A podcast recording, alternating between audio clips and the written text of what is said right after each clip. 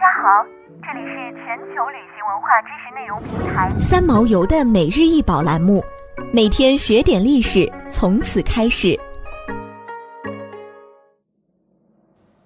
拉奥孔又名拉奥孔和他的儿子们，高约一点八四米，是公元前一世纪中叶古希腊罗德岛的雕塑家阿格桑德罗斯与他的儿子波利佐罗斯和阿典诺多罗斯三人集体创作的一组大理石群雕。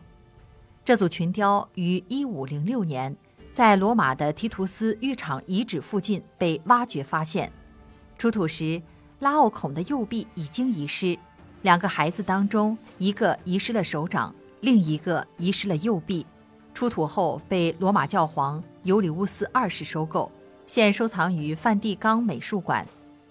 拉奥孔是希腊传说里的特洛伊英雄，阿波罗的祭司。希腊神话中特洛伊战争的故事讲到，希腊人攻打特洛伊城十年，始终未获成功。后来建造了一个大木马。并假装撤退，然而希腊将士却暗藏于马腹中。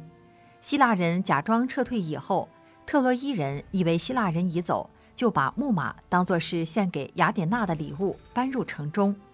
正当特洛伊人要把希腊人留下的木马拖进城内时，当时特洛伊城的祭司和预言家拉奥孔出面阻止。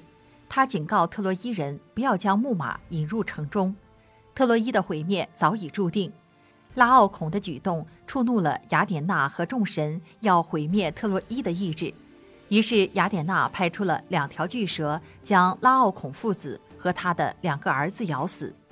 特洛伊人见拉奥孔死了，以为是拉奥孔因怀疑木马而遭到的惩罚，于是特洛伊人更加深信不疑地将木马运进城里，最终导致了灾难的结局。这群雕像描绘的是拉奥孔和他的两个儿子被巨蛇缠死的情形。雕像中，拉奥孔位于中间，神情处于极度的恐怖和痛苦之中，但他没有极度挣扎，而只是表现为刚毅的严峻。他抓住了一条蛇，但同时臀部也被咬住了。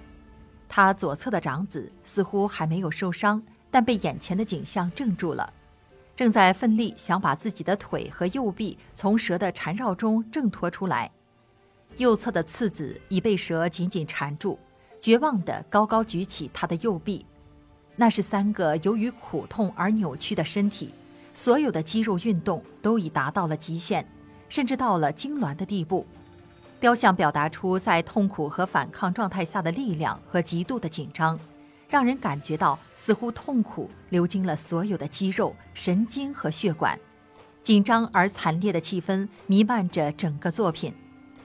前面曾提到，雕像出土时，拉奥孔的右臂是残缺的。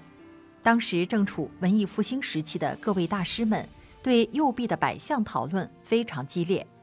米开朗基罗认为拉奥孔的右臂应该是弯向肩头，而其他人则认为。右臂伸向空中的姿态更有英雄气概。